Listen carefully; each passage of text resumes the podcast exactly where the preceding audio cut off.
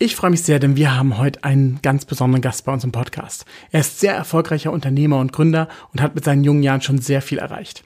Er ist Mitgründer und Geschäftsführer einer sehr erfolgreichen Online-Marketing-Software. Er ist im Aufsichtsrat einer erfolgreichen Performance-Agentur und Mitgründer des wohl möglich größten europäischen Gründerfestivals. Es ist kein anderer als Andreas Brückschöge. Zudem hat Forbes ihn schon zweimal ausgezeichnet mit dem sehr renommierten 30 Under 30 Preis. Dieser Preis wird verliehen an Unternehmer, die, bevor sie 30 Jahre alt werden, Außerordentliches leisten. Und genau darüber reden wir heute. Wir reden über die erfolgreichen Milestones von Andreas. Wir reden aber auch über die krassen Niederlagen, die er erlebt hat und wie er da rausgekommen ist. Wir reden über die Herausforderungen in seinem täglichen Leben und den riesigen Stress, den man managen muss, wenn man Unternehmer ist und wie man diesen besser behandeln kann. Wir reden auch darüber, wie er seinen Hochleistungssport und Sport allgemein in sein Leben integriert und ob das zu mehr Stress oder weniger Stress führt und wie wichtig Mentoren auf dieser ganzen Reise waren zu seinem Erfolg. Jetzt geht's los mit der neuen Folge Raus aus dem Mittelmaß.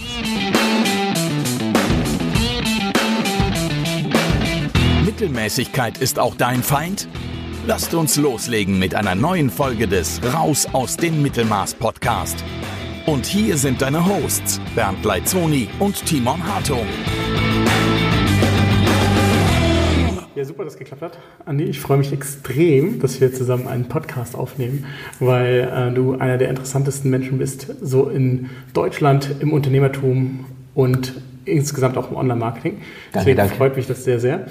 Und ähm, gleich zum Start einen kleinen Icebreaker. Ähm, eine kuriose Sache, die nicht jeder über dich weiß. Wow, da muss ich jetzt erstmal kurz überlegen. Ich würde sagen, aber das wissen jetzt seit spätestens dem Wochenende einige, dass ich mal länger geritten habe, also quasi ähm, mit zehn Jahren beschlossen habe, reiten zu lernen, über gesamt drei Jahre auch inklusive dem Voltigieren, also Turnen auf dem Pferd. Das würde ich jetzt sagen, ist kurios, was wenige wissen. Ansonsten vielleicht noch, dass ich äh, über acht Jahre im Internat war. Das ist cool. Also das mit dem Voltigieren, das war auf jeden Fall beeindruckend. Ähm, das fanden wir cool. Wir haben es gesehen. Ähm, shirtless vor allen Dingen. Das war sehr cool. das äh, hat auf Social Media keiner gesehen. noch nicht.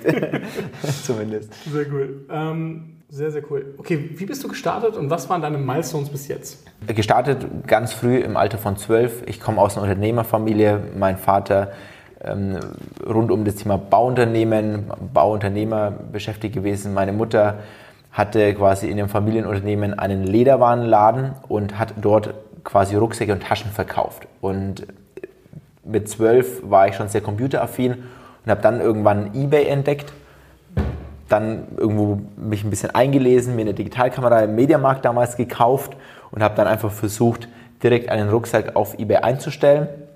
Beim ersten Versuch lustigerweise gar nicht geklappt. Also den ersten Rucksack habe ich nicht verkauft.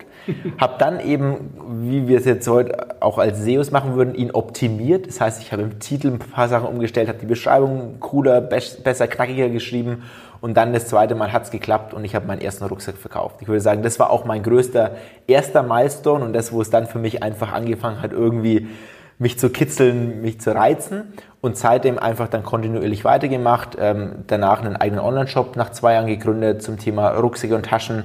Sehr schnell als einer der größten Retail-Shops entwickelt. Danach, ähm, das war Milestone 2, würde ich sagen, danach ähm, einen zweiten Online-Shop gebaut zum Thema Mode und Fashion Milestone 3, der aber gescheitert ist. Ähm, ich habe sehr, sehr stark das Thema Returnquote unterschätzt, war dann innerhalb von kürzester Zeit, schnell als ich schauen konnte, wirklich mit einem riesengroßen Minus auf dem Konto dagestanden und musste dann mich da selber rausretten, rausbewegen, weil für mich eigentlich im Nachhinein war ich, waren wir privat insolvent, ähm, habe das aber dann mal im Moment auch gar nicht wirklich realisiert kommen sehen. Und für mich war auch die Anmeldung an Insolvenz in dem auch keine mögliche Option, sondern ich wusste einfach, okay, ich brauche irgendwie Geld, ich beschaffe das irgendwie und habe dann angefangen, das Wissen, das ich mir durch die Online-Shops aufgebaut habe im Thema Suchmaschinenoptimierung, ähm, einfach anzubieten als Service, als Consulting-Leistung. Und das hat mir geholfen, alle meine Schulden abzubauen und war dann auch äh, drei, vier Jahre später schuldenfrei wieder.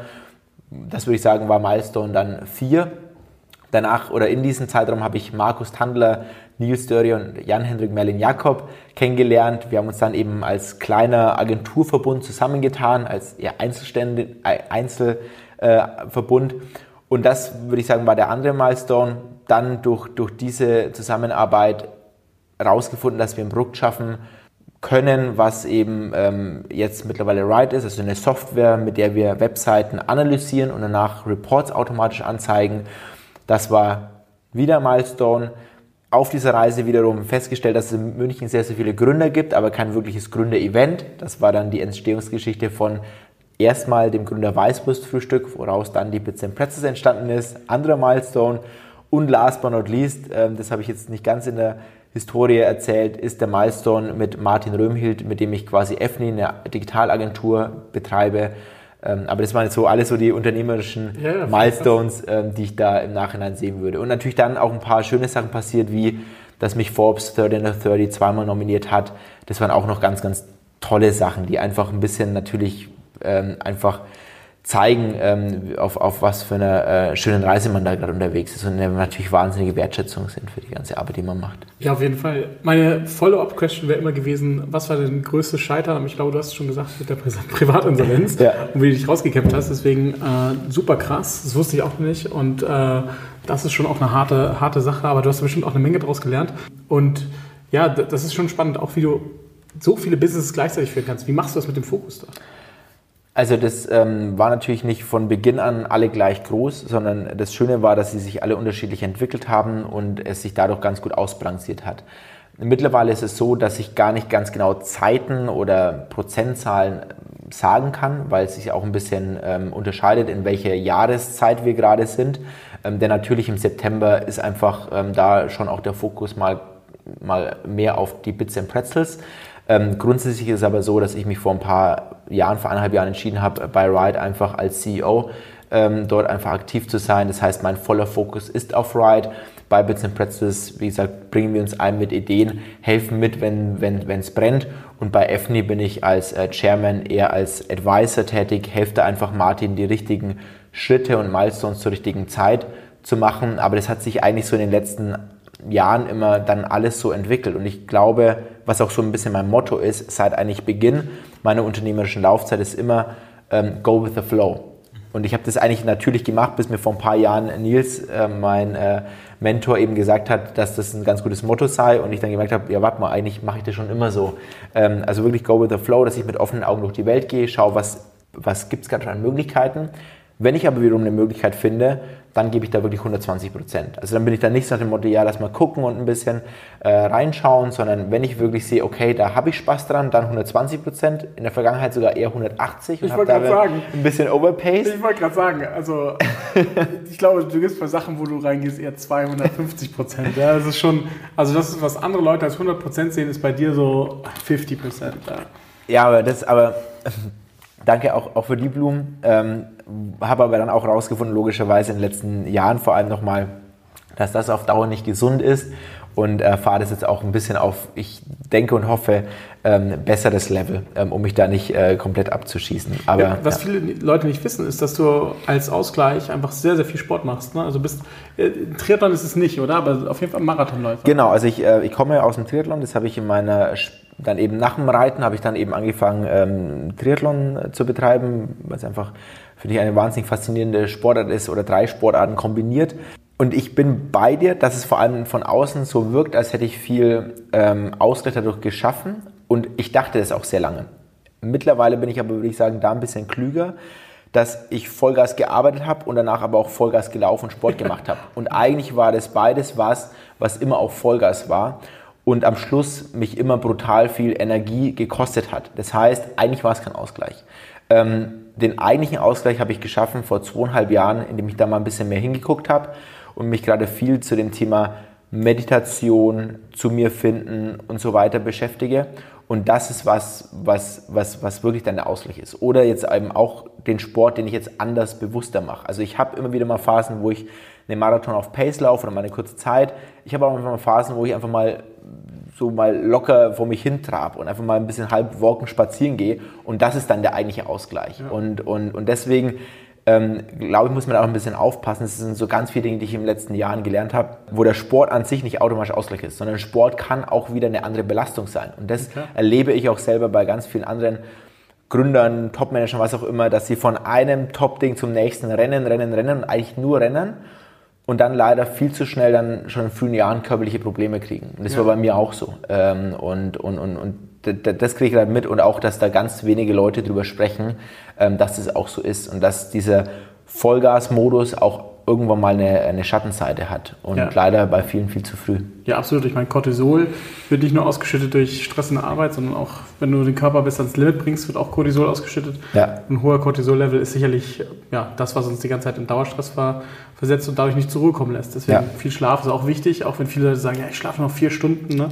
Auf dem Track war ich auch lange. Ja. Und auch das habe ich komplett geändert. Also jetzt nicht so, dass ich jetzt zehn Stunden am Tag schlafe, aber ich versuche schon meine meine auf jeden Fall sechs, besser sieben Stunden am Tag zu schlafen. Ja. Aber da früher war ich auf dem Track, wie kann ich meinen Schlaf optimieren, wie kann ich meine Nahrung optimieren. Äh, Gab es einen Post von ein paar Jahren, wo ich immer noch darauf angesprochen war, wo ich einer der ersten Joule-Nutzer war, also diese Flüssignahrung quasi ja. mittags äh, trinken wollte, um Zeit zu sparen. Ähm, komplett bei mir mittlerweile ganz anders. Also ich nehme mir jeden Tag eine Stunde Zeit ähm, 30 Minuten, um, um wirklich da in Ruhe zu essen ähm, und 30 Minuten, um jeden Tag einen Powernap zu machen. Habe ich vor ein paar Jahren alles nicht gemacht, aber bringt mir einfach so viel Energie und, und wieder zur Ruhe kommen, um dann in die zweite Tageshälfte einfach viel besser reinzustarten. Auf jeden Fall, das ist total wichtig auch. Ich glaube, da machen es viele falsch, weil wir in dieser absoluten Performance-Gesellschaft leben, wo es, wo auch die Sichtbarkeit der Performance durch Social Media auch nochmal stark hervorgehoben wird. So, es ist ganz wichtig, dann nochmal um 22.30 Uhr nochmal ein, ein Posting zu machen, dass man noch im Office ist.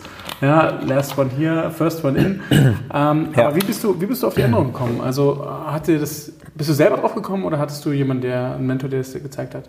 Ich bin selbst darauf gekommen, hinzuschauen, durch eben die ersten körperlichen Wehwehchen, würde ich jetzt einfach mal so sagen. Also mein Körper hat mir die ersten Signale gesendet und erstmal ignoriert man sie über ein paar Monate, aber irgendwann fängt man dann doch an hinzuschauen, oder ich habe zumindest angefangen hinzuschauen, ähm, was sehr schön ist ähm, und eben parallel einen Menschen kennengelernt, ähm, der einfach da in das Coaching sehr stark reingeht, in das Thema Persönlichkeitsentwicklung und eben dadurch einfach schafft, wie kann man als Mensch, ich als Andi, ähm, an Themen arbeiten, die mich triggern, die mich stressen, die mich antreiben und da mal ein bisschen mehr hinschauen. Und das habe ich eben vor zweieinhalb Jahren äh, angefangen und das bis, ähm, bis heute in einem wahnsinnig da wieder hohen Scale gemacht. Das heißt, ähm, ich alle zwei Monate quasi besuche ich da einen Workshop bei ihm ähm, und habe das so für mich als äh, neue Inspiration, äh, neues spannendes Feld gefunden, da wirklich in meine Themen reinzuschauen und da zu gucken, was, was, was treibt mich an, was triggert mich, was, was macht mich fertig, was schafft mir Energie.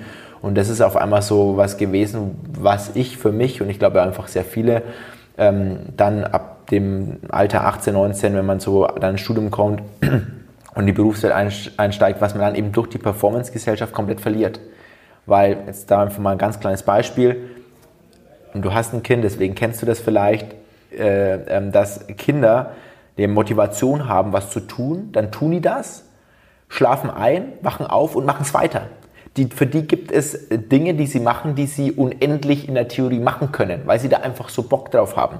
Und das ist ja genau das, was ja eigentlich auch als Erwachsener gemacht werden kann. Es gibt Dinge, die machst du, die mache ich, die machen uns brutal Spaß. Die geben uns Energie, da können wir äh, wenig schlafen, was auch immer, da wollen wir weiter, weiter, weiter machen. Und dann gibt es andere Dinge, da ist genau das, das Gegenteil so. Und was mir selber passiert ist, dass man das dann gar nicht mehr so merkt. Was gibt mir Energie, was frisst mir Energie? Und dass auf einmal man ganz viele Energiefresse hat und dann eigentlich erstmal den Blick äh, entwickeln muss, oh, was, was passiert hier? Erstens mal überhaupt mal mein Energiehaushalt und Punkt Nummer zwei, was sind denn dann die verschiedenen Themen? Was gibt mir Energie, was frisst Energie? Und, und dann zu gucken, wie kann ich das alles ändern? Und das ist bei mir zumindest auch da auch nichts gewesen, was jetzt dann von heute auf morgen ich erkannt und geändert habe, sondern es ist ein Prozess. Das ist, ich habe da jetzt über zweieinhalb Jahre gebraucht, die ersten Sachen zu erkennen und die ersten Sachen ganz leicht zu ändern. Und ich würde sagen, ich bin ganz am Anfang von noch einem ganz langen Weg, da immer mehr ähm, Achtsamkeit ist ja auch da so ein Wort zu entwickeln und ähm, da einfach immer mehr auf die Themen zu legen, die mir die Energie geben und für alles andere Lösungen zu finden. Ja, voll krass. Und wenn du so Energiefresser findest, ähm, schneidest du dann, also löschst du die quasi oder entfernst du die aus deinem, deinem Leben oder versuchst du sie anders anzugehen, sodass sie nicht so energiefressend sind? Also ich sag mal so, das kann man nicht pauschalisieren, aber das meiste, was ich an Energiefressern sehe oder entdecke, ist nichts, was ich morgen ändern kann. Ja. Sondern es ist einfach was, was fundamental in meinem Leben ist. Also mhm. ich kann gewisse Dinge einfach von heute auf morgen nicht abschalten. Aber ich kann sie, wie gesagt, im ersten Step erkennen und Erkennung ist da meistens schon irgendwie, finde ich, 70, 80 Prozent der Lösung und dann eben schauen, wie, wie löse ich es und dann aber schon ein bisschen damit Go with the Flow auch wieder zu gehen. Mhm. Weil in der Vergangenheit sowohl bei den Erfolgen war ich immer mit der Brechstange unterwegs, als auch dann Sachen zu ändern, dann eben auch. Und das funktioniert halt bei Weitem einfach nicht so. Du musst halt einfach sagen, okay, jetzt habe ich das Problem erkannt und jetzt gucke ich einfach mal und gehe einfach mit dem mal ein bisschen die nächsten Wochen ähm, im Kopf um und schaue, was sich daraus entwickelt. Und dann entwickelt sich meistens immer was, mit wem man noch gar nicht gerechnet hat, weil auf einmal irgendwas anderes ums Eck kommt. Und, und somit, bei mir zumindest, ähm, ergeben sich dadurch dann ganz, ganz viele Dinge automatisch. Und ich für mich habe zum Beispiel auch gelernt, mir Pläne weiterzuentwickeln. Ich glaube, das ist auch glaub, vor allem eine sehr starke deutsche ähm, Tugend natürlich, ähm, Kontrolle zu haben, Kon Kontrollverlust als auch schlimmstes äh, Übel. Ähm, aber auf der anderen Seite ist dann auch so, dass ähm, ähm, ich dann eben mir den Plan mache und früher dann den brutal durchexekutiert habe, bis hin, ich mache mich komplett fertig, wenn irgendwas nicht funktioniert. Und jetzt habe ich den Plan und reagiere halt einfach agil drauf. Wenn sich irgendwas verändert, irgendwas nicht so ist, dann ist es nicht, sondern reagiere ich anders drauf. Aber allein den Plan zu haben, hilft mir persönlich schon brutal weiter. Als zum Beispiel dann das andere Extrem zu sagen, ja, ich gucke mal, was passiert. Kann ich nicht. Ist nicht ja, so. verstehe ich. Okay, jetzt hast du für deinen persönlichen Bereich einen Mentor. Wie, und du hast ja auch sehr, sehr viele Erfolge gehabt mit Wright, mit Effney, mit Bits and Pretzels vor allen Dingen, da war ja sogar Präsident Obama da, da war Kevin Spacey da, da war Richard Branson da. Ich meine, was geht ab? Ja, das sind absolut crazy people, äh, die du nach München und nach Deutschland bekommen hast, die sonst hier sicherlich nicht vorbeigekommen wären. Aber bei diesen ganzen Milestones, wie wichtig waren auf dieser Reise Mentoren für dich? Also allererst, was, was wichtig ist und du ja auch weißt, äh, du hast es wahrscheinlich äh, auch 100% unabsichtlich gesagt, ähm, ist ja natürlich, jetzt sitzen wir uns beide gegenüber, aber hinter mir, neben mir ist ein Riesenteam. Ich ja, habe mit Felix und Bernd top äh, Co-Veranstalter, wir haben ein Bombenteam und das ist alles ja immer eine Riesenteamleistung. Es ist mir einfach immer wichtig, das einfach in dem Atemzug auch zu erzählen, weil, wie gesagt, das ich alleine gar nicht schaffen könnte und das einfach auch nur im Team so funktioniert. Mentoren sind für mich eigentlich schon sehr früh wichtig gewesen, denn im Alter von 17, 18 Jahren, als ich mich dann eben äh, aus meiner quasi fast Insolvenz gerettet habe, habe ich Markus Tandler kennengelernt. Und Markus Tandler war damals einer der Koryphäen im Suchmaschinenmarketing. Habe dann einfach ähm, bei ihm mehrfach nachfragen müssen, ob ich von ihm lernen kann. Irgendwann hat er gesagt, ja komm, äh, ich nehme dich da unter meine Fittiche. Habe dann von ihm gelernt, dadurch eben sehr viel im Marketing von ihm lernen dürfen. Dann eben mit der Gründung von Ride kam ich zu Nils Dörrier, der einfach nochmal ein starkes ähm, Business-Know-how hatte. Dadurch hat er mich da sehr stark auf das Thema Business-Entwicklung ähm, mitgenommen. Und dann irgendwann habe ich jetzt Philipp kennengelernt, um eben mich da persönlich auch nochmal weiterzuentwickeln. Also ich hatte wirklich da verschiedene Mentoren und habe sie immer noch in verschiedenen Phasen. Ähm, und ich würde einfach jeden äh, hier raten, sich einen Mentor, Mentorin ähm, zu suchen, eher mal lieber mit einem anzufangen, aber auch alles zu seiner Zeit. Und da muss ich auch sagen, ich habe mich da auch immer wieder weiterentwickelt, wo ich einfach merke, mit dem Mentor gerade im Moment geht es einfach nicht mehr weiter, ich brauche da einen neuen. Aber auch das immer natürlich. Also ich habe da nicht für mich gesagt, okay, zwei Jahre der Mentor, dann der, dann der, sondern immer geguckt, wie fühlt sich gerade an lerne ich dann noch gerade was von ihm oder brauche ich jetzt einfach gerade wieder einen neuen Impuls? Und, ähm, und dann hat sich irgendwie durch Zufall ist dann irgendwie von Himmel gefallen, stand dann vor mir, ich habe hingeguckt und gesagt, ja, genau das ist jetzt der neue Impuls, den ich gerne hätte.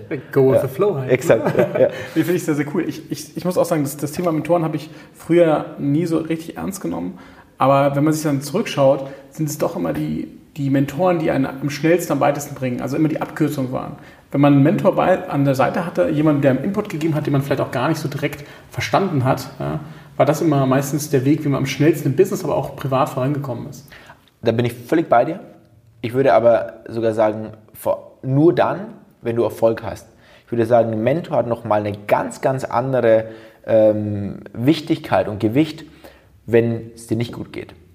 Und das habe ich leider auch schon ganz, ganz oft erleben müssen, weil du hast gerade gesagt, bei der Bits Pretzels bei Ride, man, man, man sieht und hört logischerweise immer nur die Erfolge ja. hinter der Kulisse. Ich glaube, das weiß auch jeder, der zuhört, ähm, auch, auch von seinen äh, Tätigkeiten läuft ganz viel ganz dramatisch falsch ähm, und auch, wie gesagt, vor allem bei mir, da ich äh, ja bei mehreren Companies äh, da unterwegs war und auch privat auch irgendwo mal immer wieder mal was äh, logischerweise äh, nicht so ganz rund läuft.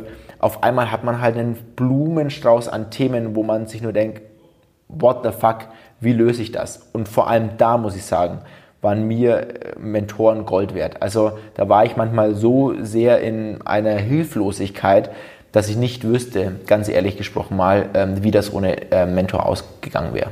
Ja, voll krass, auch weil du dann die, diese Innensicht nur hast, diese Betriebsblindheit und dann diese Sicht von außen einfach nochmal massiv hilft, gepaart mit der Erfahrung natürlich. Das ist dann richtig krass. Und ja, auch 100 Prozent und weil du quasi in so einem Strudel bist. Mhm. Und dieser genau. Strudel sich halt im schlimmsten Fall, also, oder ich würde es einfach auch Teufelskreis nennen, ich glaube Teufelskreis ist ganz gut, sich immer mehr bedingt und du immer mehr reinkommst und du halt immer mal jemanden brauchst. Und wie gesagt, bin ich so froh, meine Mentoren, die einfach sagen, warte mal, Andi, jetzt mach doch mal einen ganz anderen Blick oder ich, ich versuche jetzt einmal rauszuheben ja, und mal zu gucken, was ist denn zum Beispiel eine, eine Übung, die ich mehrfach mittlerweile schon äh, durchgesponnen habe oder durchspinnen auch musste, weil ich selber da keinen Ausweg mehr gefunden habe, ist diese Worst-Case-Betrachtung. Ja. Dass man sich wirklich mal hinsetzt und sagt, was ist denn, wenn jetzt alles weg ist? Und auch wirklich alles, alles. Im Sinne von, alle meine Firmen sind, gehen, will nicht, aber äh, sind nicht mehr da.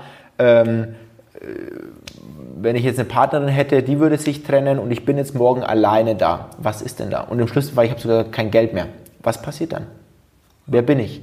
Und das ist eine Frage, die ähm, erstmal sehr wehtut, ähm, weil man sich ja irgendwo äh, Statussymbole, materielles, was auch immer aufbaut, aber dann auf einmal einen dann doch wieder sehr erdet und dann doch sagt, naja, stimmt, eigentlich habe ich ja hier und da eine ganz tolles, ein tolles Talent, eine Eigenschaft, was auch immer und das wird mir irgendwo immer ermöglichen, über die Runden zu kommen, Geld zu machen. So, und auf einmal merkt man dies, diese riesen äh, Teufelsräder, die man da vor sich sieht, wo man sagt, oh, what the fuck, wenn das alles nicht ist, dann werde ich irgendwie äh, sterben müssen.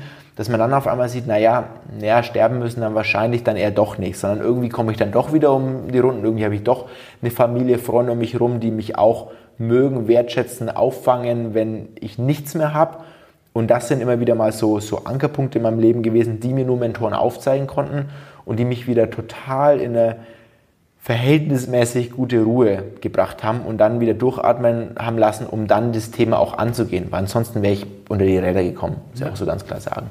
Du bist ja jetzt weit weg vom Mittelmaß, aber wärst du mal selbst im Mittelmaß gefangen, hättest du einen Tipp an unsere Zuhörer, wie man es erkennen kann, im Mittelmaß gefangen zu sein und wie man ausbrechen kann? Wow, das ist eine sehr schwierige Frage, finde ich, weil die Frage ja erstmal anfängt, was ist das Mittelmaß? Ja, ja, klar. Und ich würde fast sogar sagen, also was ist das Mittelmaß und wer ist das Mittelmaß? Und ich würde immer sagen, wenn ich das ungefähr ein bisschen mal abstecken müsste, dass wahrscheinlich jeder irgendwo in einem Mittelmaß ist oder sich in einem Mittelmaß fühlt. Ich glaube, das ist eher ein Gefühl, wenn er noch nicht seine richtige Passion gefunden und entdeckt hat. Weil ab dem Zeitpunkt, da kommen wir wieder zu dem Thema, was ich vorher meinte, mit dem Energie und mit diesem Kind, ja. was einfach spielt, spielt, spielt, spielt, spielt.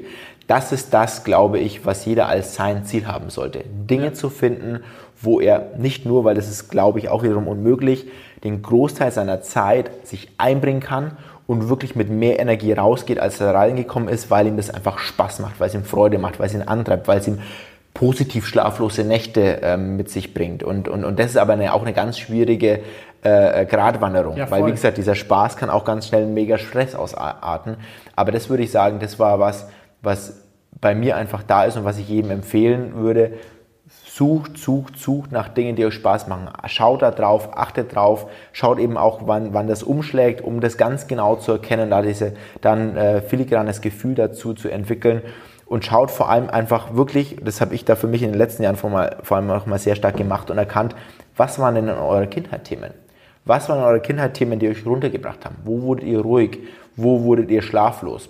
Positiv, negativ und so weiter. Da, da, wir haben so viel, was wir in der Kindheit unbedacht und nachgedacht gemacht haben und jetzt mittlerweile verlernt haben, weil wir zu sehr verkopfen und da jetzt eigentlich nochmal draufschauen müssen. Und da kann ich auch äh, viele beruhigen, wenn es eben beim Schnellgedanken nichts wird ich habe da selber über zwei Jahre gebraucht, um meine ersten Sachen zu erkennen. Also das ist ein Weg, das ist eine Reise und da muss man wirklich ganz, ganz lang, ganz oft hinschauen und sich auch ganz bewusst Zeit nehmen. Also ich war zum Beispiel im letzten Jahr mal für zwei Wochen in Sri Lanka auf so einer Ayurveda-Kur habe da zum Beispiel nur mal nachgeschaut, was, was treibt mich beruflich an, was, wo bin ich gut, wo bin ich schlecht und nehme mir immer wieder mal Blöcke und wirklich Wochen, Wochenenden, wo ich mich nur damit beschäftige. Also das ist leider, vielleicht bei meinen anderen anders, aber bei mir nichts gewesen, was äh, sich schnell lösen lässt. Ja, klar. Ja. Ähm, der Gary Vaynerchuk sagt ja auch immer, follow your passion, passion, passion, passion. Mhm. Ähm, wie siehst du die Konstellation aus Passion und Geld, wenn man sich etwas aussucht, das man verfolgt? Ja. Sagst du nur Passion oder sagst du, nee, eine Kombination macht schon Sinn? Ja, ähm, da kann ich dir auch eine Entwicklung und eine Veränderung in meiner Sichtweise sagen. Ähm, ich habe ganz klar mit 14, 15, 16, da hat man die, das Ziel vom Porsche. Porsche war immer für mich ein Ding. Oder dann danach, wenn man in München ist, okay, von einer riesen Wohnung, von einem Haus, von was auch immer. Ähm, ich habe jetzt mittlerweile weniger Porsche noch, weder Porsche noch Haus, also nichts davon irgendwie mir gekauft, obwohl ich vielleicht, keine Ahnung, mir ein Auto auf jeden Fall mal kaufen könnte. Ähm, das treibt mich nicht mehr an. Und auch da muss ich sagen, hat sich da auch meine Sichtweise komplett verändert. Ich glaube, Geld als Antrieb zu nehmen, ist ein unfassbar schlechtes Medium und ein Medium, was keinem Energie gibt und keinem wirklich Antrieb gibt. Weil Geld etwas ist, was, was man sagt sehr, sehr oft, einem nicht glücklich macht auch da gibt es irgendwo verschiedene Wahrheiten, eine Wahrheit in der Mitte, weil natürlich, wenn ich Geld habe, erleichtert es mir schon viel und gibt mir viel Freiheit. Trotzdem habe ich zum Beispiel für mich dann auch da über die letzten Jahre herauskristallisiert, was denn wirklich ist, was mich antreibt. Und habe zum Beispiel da auch in meine Jugend zurückgeschaut. Und ich war zum Beispiel in meiner Jugend ganz natürlicherweise immer wieder mal Schwimmlehrer. Also ich habe relativ früh ähm, gut schwimmen können und habe dann eigentlich dann erst Zweitklässler am Wochenende Schwimmen beigebracht. Das hat mir so Spaß gemacht. Und irgendwann kam ich dann drauf, dass eigentlich auch bei Ride das, was mich am meisten antreibt, sind nicht die Projekte an sich, sondern es ist mittlerweile das, dass ich Leute einstelle und sie irgendwo mitentwickle und ihnen helfe, dass sie besser werden. Und das treibt mich an. Das macht mir Spaß. Und, und das immer mehr auszubauen, ist das, was mir, was mir Freude macht. Und nicht unbedingt ich selber als Andi, sondern eine Organisation, eine, eine Umwelt zu schaffen, äh, bei Ride, bei allen anderen Firmen, wo Leute reinkommen können und einfach besser wieder rauskommen oder einfach in der Organisation besser werden. Und das treibt mich an. Das zum einen oder eben auch Leute zu inspirieren, zu zeigen, dass Grenzen nicht unbedingt Grenzen sind, sondern dass wir sie überschreiten können. Und das ist was, was mich eigentlich jeden Tag antreibt. Und ehrlicherweise aufs Geld schaue ich mittlerweile gar nicht mehr. Also das Geld ist natürlich der Revenue, dass ein Unternehmen wächst, ist wichtig, weil nur dadurch kannst du das ermöglichen. Aber ob ich jetzt, dass ich jetzt selber mehr arbeite, um mehr zu verdienen, den Gedanken hatte ich seit vier, fünf Jahren kein einziges Mal mehr. Also der ist einfach, der ist ziemlich weg und das ist, glaube ich, auch ähm, wichtig. Natürlich immer wieder kommt er mal und das ist auch nichts, was man komplett ausschalten kann. Klar, ähm, München ist teuer, das Leben kostet Geld, aber ähm, ich glaube, man muss halt einfach da auch eine ganz klare Balance finden. Und zu, zu stark sich von Geld ab, antreiben zu lassen, ist, glaube ich, die, die, komplett falsche Motivation. Die Motivation, die dann zu schnell in einem Burnout und so weiter führt. Ich meine, Mitarbeiter, man weiß ja auch, bei Mitarbeitern lassen sich durch Geld nur kurzfristig motivieren, vielleicht drei Monate. Ja. Und dann ist es aber wieder der Purpose der Firma, das Why. Und da finde ich auch Simon Sinek sehr spannend, ja. was der dazu sagt. Der hatte diese drei Kreise ähm, wie man den Why, den Purpose und das What findet. Und ja. dieses Why ist wirklich das, was man einen antreibt. Und wenn ich, wenn ich äh, Leute sehe, die, die wirklich, wirklich erfolgreich sind und auch sehr zufrieden sind vor allen Dingen mit ihrem Leben, sind die Leute, die ihr Why gefunden haben und dadurch auch ihren Purpose die ganze Zeit ausüben. Und, die können auch länger als alle anderen. Ja, weißt du? exakt. Die, genau. die, die werden nicht müde. Das genau. ist spannend. Da geht es da wieder um die Energie und um das ja. müde werden. Ja. ja, das ist richtig krass. Das ist richtig krass, ja. Ähm, ja, Wahnsinn. Äh, ich wusste gar nicht, dass wir heute noch auf Simon Sinek und die, die, die Purpose and Why-Kreise äh, kommen, aber äh, sehr, sehr cool. Du bist ja auch jemand, der, der mittlerweile einfach äh, sehr, sehr tief sich da reindenkt und dadurch halt auch einfach ja, du bist halt dadurch schon wieder viel, zehn, zehn Jahre weiter als die meisten momentan im, im Gründerfeld.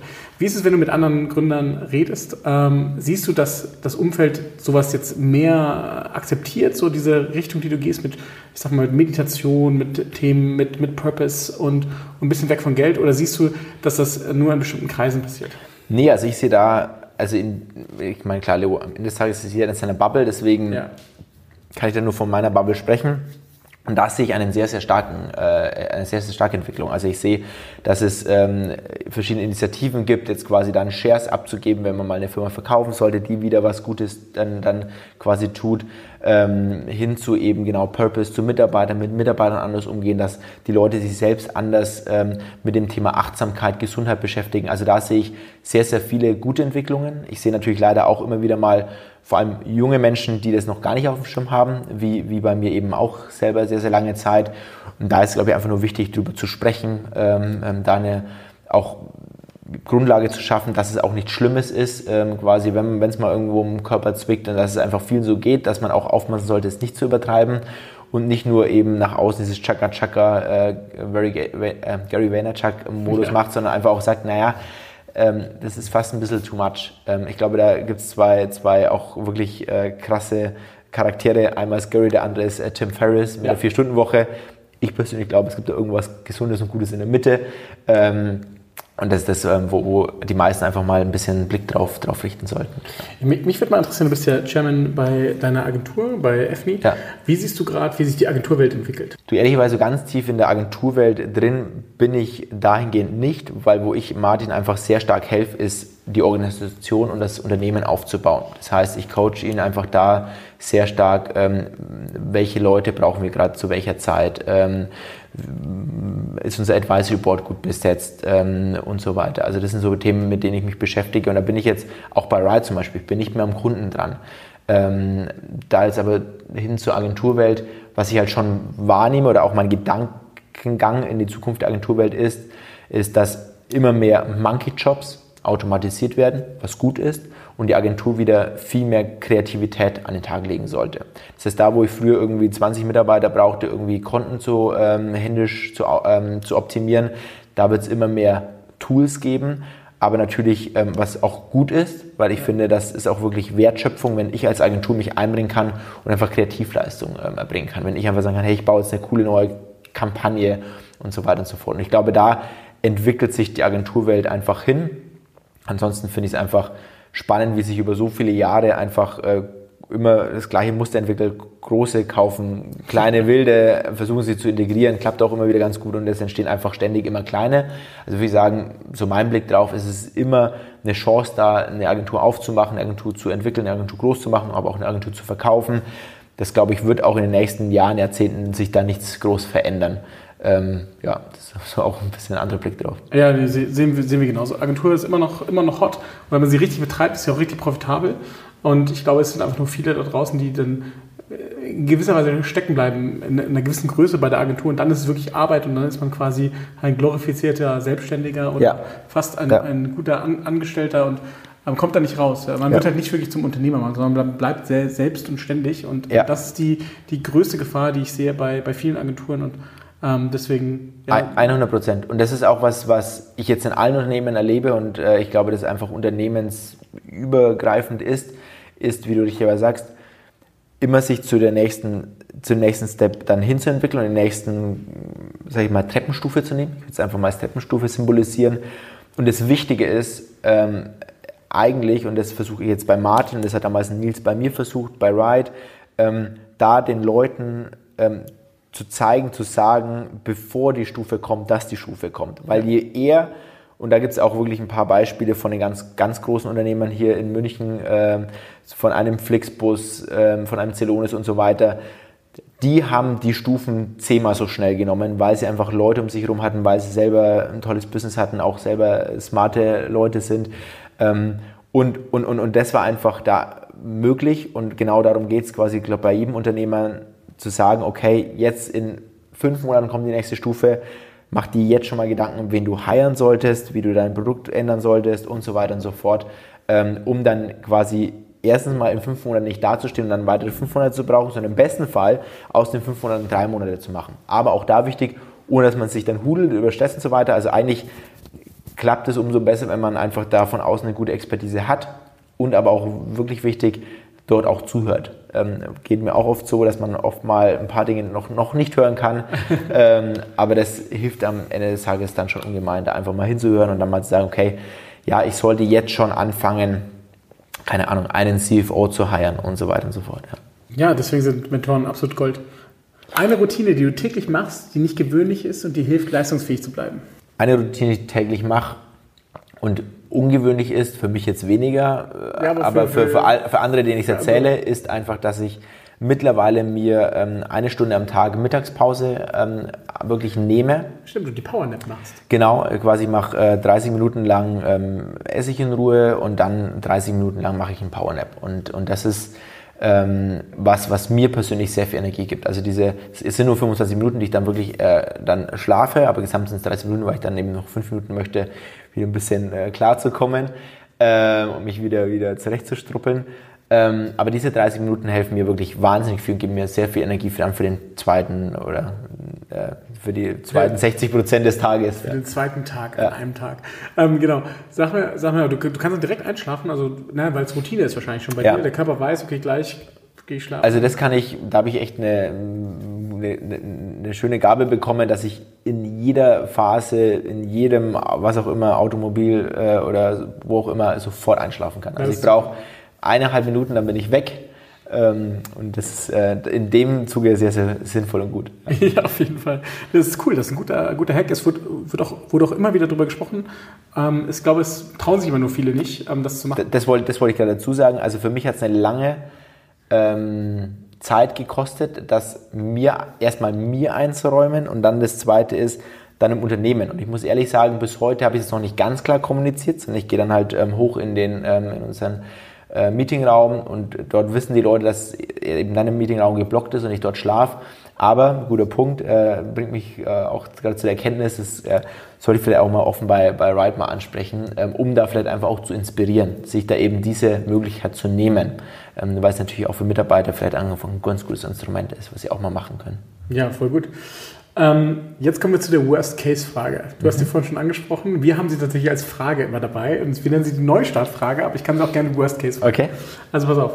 Nur dein Wissen, du hast nur noch dein Wissen, dein Laptop und ein 5000 Euro Startkapital und du wachst morgens auf und musst neu starten. Alles andere ist weg. Deine, dein Netzwerk ist weg, deine Firmen sind weg, deine, alles ist weg. Was machst du, wenn du nur noch dein Wissen, dein Laptop und 5000 Euro hast und sonst nichts? Das ist jetzt fies, dass du mich die Frage ein bisschen stellst im positiven Sinne, weil die habe ich mir jetzt schon sehr oft selbst gestellt. Genau. Deswegen habe ich sofort äh, eine Idee oder Ideen. Also ich habe mir da im letzten Jahr einfach mal überlegt, was wären denn so Produktideen und habe da fünf, zehn im Kopf, die, denen ich dann allen mal nachgehen würde und dann quasi dann tiefer mal einsteigen würde. Dazu hatte ich bisher nicht die Zeit. Aber was ich da einfach für mich erkannt habe, wenn ich eben dieses Szenario hätte, ähm, ich bin da einfach wahnsinnig kreativ. Ich, ich, ich schaue da einfach, was, fange immer an, was stört mich selber, was hätte ich gerne selber an Produkt und da, damit gehe ich dann einfach los. Und da gibt es ein paar Dinge, die einfach total banal sind, wo ich mich immer noch frage, warum hat die noch keiner erfunden?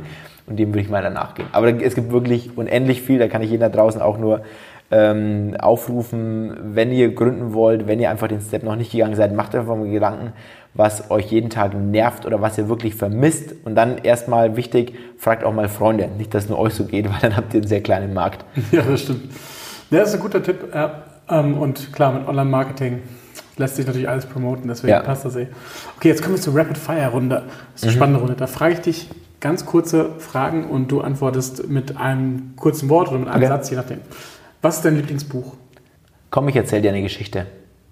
Okay. Das ist ein Buch mit ganz vielen kleinen Kurzgeschichten, die man sich immer abends vom Einschlafen durchlesen kann und alle haben einen tiefgründigen Hintergrund. Mega geil. Mega cool. Was ist dein Lieblingsfilm? Ich schaue keinen, fast keinen Film, deswegen. Ja gut, das geht es nicht. Kann ich dir nicht sagen. Nee. ähm, also, ich schaue schon Filme, aber viel zu wenig, dass ich jetzt sage, ich habe einen Lieblingsfilm. Aber lass mich trotzdem mal ganz kurz überlegen. Nee. Also das ist geil, ja gut, das ist, äh, das ist einfacher für dich. Mhm. Das beste Investment? In mich selbst. Sehr gut. Und der beste Business-Ratschlag, den du jemals bekommen hast und nur einer ist möglich? Nimm es mit mehr Gelassenheit. Hm, auch spannend. So, letzte Frage. Wir sind am Ende. Es war ein richtig geiles Podcast-Interview. Vielen Dank, dass ich hier im Right Headquarter sein durfte und dich interviewen durfte. Dank dir. Ich fand, es war richtig, richtig deeper Input. Also richtig geil. Ähm, aber wenn jetzt die Hörer noch mehr von dir wissen wollen, wo dürfen dich die Hörer denn kontaktieren? Wo dürfen sie mit dir in Kontakt treten? Wo kann man mit dir in Kontakt treten und wo soll sie hingehen, um ja noch ein bisschen mehr von dir zu erfahren? Und äh, ja, welche Seite sollten Sie sich angucken? Ähm, zum Beispiel auch jetzt, welches Produkt, welche Firma sollten ja, Sie sich angucken? Also natürlich äh, produktseitig sollten Sie sich alle meine drei Produkte anschauen, äh, von Ride über Bits and Pretzels bis zu Effni äh, dann zum Schluss.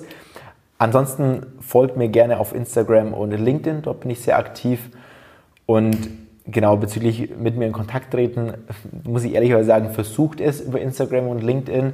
Ich muss aber da auch zugeben, ich bekomme so viele Anfragen jeden Tag. Es sind wirklich über 50 neben meinen ganzen E-Mails, die ich natürlich von meinen Leuten bekomme. dass es einfach auch mal passieren kann, dass was untergeht oder ihr ein bisschen warten müsst. Das ähm, versuche ich immer besser zu organisieren und habe da auch schon gute Steps gemacht, aber äh, gestehe da einfach, dass es ab und an ein bisschen schwerer ist, mit mir in Kontakt zu treten. Versucht es aber bitte einfach trotzdem. Genau, ich, ich finde das super gut. Ähm, ich weiß, auf Instagram sieht man Ja. eine sehr persönliche Seite von Andi und auf LinkedIn seine Businessseite. Und da finde ich, gibt man ein schönes 360-Grad-Bild von einem der erfolgreichsten ja, Unternehmer in Deutschland, der jetzt immer mehr und mehr noch erfolgreich wird und so viel für die Gründerszene tut. Deswegen, ja, da natürlich vorhin natürlich habe ich natürlich Felix total vergessen und Bernd total vergessen. Das ganze Team von Business Breathless, was natürlich totale Magic macht. Ähm, aber in diesem Sinne nochmal vielen lieben Dank, Andi, für das Interview. Dank dir. Und ähm, ich werde alle Links in die Show Notes tun, sodass die Zuhörer dich auch finden können. Ja. In diesem Sinne, ciao, bis Vielen zum nächsten Mal. Dank. Ciao. Vielen Dank fürs Zuhören bei dieser genialen Episode. Und falls auch du Hilfe brauchst, dabei dein Geschäft, deine Dienstleistung, deine Agentur zu skalieren oder aufs nächste Level zu bringen, ja, oder sogar vielleicht einen Mentor suchst, dann haben wir hier jetzt eine Möglichkeit für dich, wie du mit uns kurz telefonieren kannst, um herauszufinden, wie und ob wir dir dabei helfen können. Dazu geht's ganz einfach. Dazu gehst du einfach auf www.strategietermin.com und gibst einfach deine Daten dort an und dann werden wir dich kontaktieren, um zu schauen, wie und ob wir dir dabei helfen können. Nochmal www.strategietermin.com. Vielen Dank fürs Zuhören und bis zum nächsten Mal.